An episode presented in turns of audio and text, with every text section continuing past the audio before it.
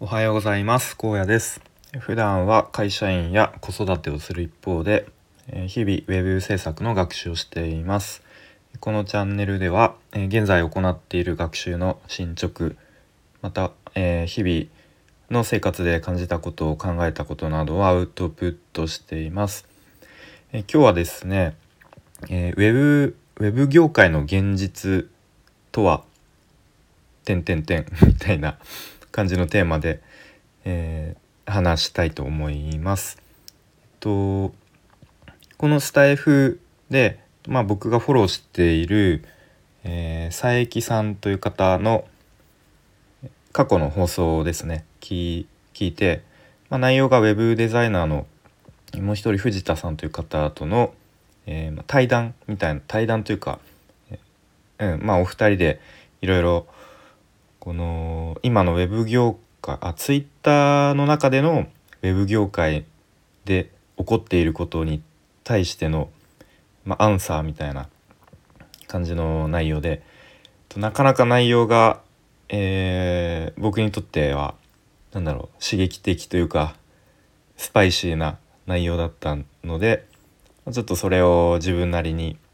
何だろうもう一度、えー、整理して考えて話したいと思います。えっとまあいろいろツイッターまあツイッターにえっ、とツイッターの他でもいろいろこう言われてるキャッチフレーズキャッチコピーみたいのあると思うんですけどまあそれについていろいろこういや現実はこうだよっていうのを教えてくれたっていう感じですね。まずはえっ、と未経験からウェブデザイナーへ、まあ、未経験からエンジニアへとかでも置き換えてもいいと思うんですけど、まあ、そもそもみんな未経験だよねっていう まあ当たり前っちゃ当たり前というか、えー、まあそういうことを言ってました。でまあただしえっ、ー、とまあ50歳とかそういうこう50歳からって言われるとなかなか相当厳しいんじゃないかなっていう、まあ、考えれば、まあ、そうだよなっていう感じなんですけどなので、まあ、こうこう未経験から何々にみたいなのっていうのは、まあ、そういう可能性もあるけれどもただし条件付きですよっていう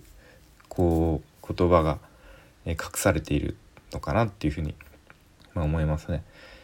まあ、これ、うん、まあ言われてみれば確かにそうだなっていうところで、うん、ですね。はい次がですね。と副業でウェブデザイナーとか、まあ、副業でなんだろうプログラミングとか、えーまあ、ウェブ制作とかですね。でこれのことが答えが結構うんぐさっときたんですけどいや相当厳しいと むしろ地獄だと おっしゃられていました。でまあこうイメージしてみるとまあ、普段例えば本業があるとするとで本業で日中仕事して、まあ、家帰ってきて、まあ、作業するのはそこからになるということになるんですが、え、まあ、当たり前なんですけど納期の問題があって結構無茶な納期を言ってくるクライアントとかも、まあ、少なくないと。でそうなるとかなり納期に追われてうんっていう、えー、時間的とかまあ多分メンタル的にもかなりしんどいよっていうことを言ってました。で、まあ、それだけハードな道と知ってそれでも選んでやりたいっていう人は、まあ、OK ですよっていうことをおっしゃられて、まあ、まさに僕が今、えー、なんとなく、えー、本業やりつつ副業でまあ、こういうウェブ制作とかやろうとしているのでなるほどと 自分が進もうとしている道はかなりの、まあ、地獄に、えー、近い道を選ぼうとしてるんだなというふうに、えー、実感しました。で次ですね月月額何万円稼ぎましたみたいな。でこれっていうのも、まあ、からくりがありそうですよねっていうところで、まあ、例えば案件全体で何十万とかだとしても、まあ、そこから例えばディレクターデザイナーコーダーでそれぞれ取り分があるしまたその作業にかけた時間を例えば3ヶ月とかだったら、えーと、結局月に換算すると、まあ、実際は10万とか、まあ、少なかった、まあ、少ないとかはないのか、まあ、5万とか、えー、になるので、まあ、そのえっ、ー、となんだろうその案件全体の金額なのかそれともその一人の取り分なのかみたいなところでちょっとからくりがありあるよねっていうところですね。まあそんな楽に稼げる仕事はないですよっていう ことを言ってました。でまああとはすぐフリーランスになれるみたいな、えー、歌い文句についてはえっ、ー、と、まあ、そもそも長年働いてる、まあ、10年とか働いてる方でも、まあ、フリーランスになるのって結構難しいしそのそもそもフリーランスの定義とはっていうところで、まあ、なろうと思えばもう今すぐでもなれますよっていう。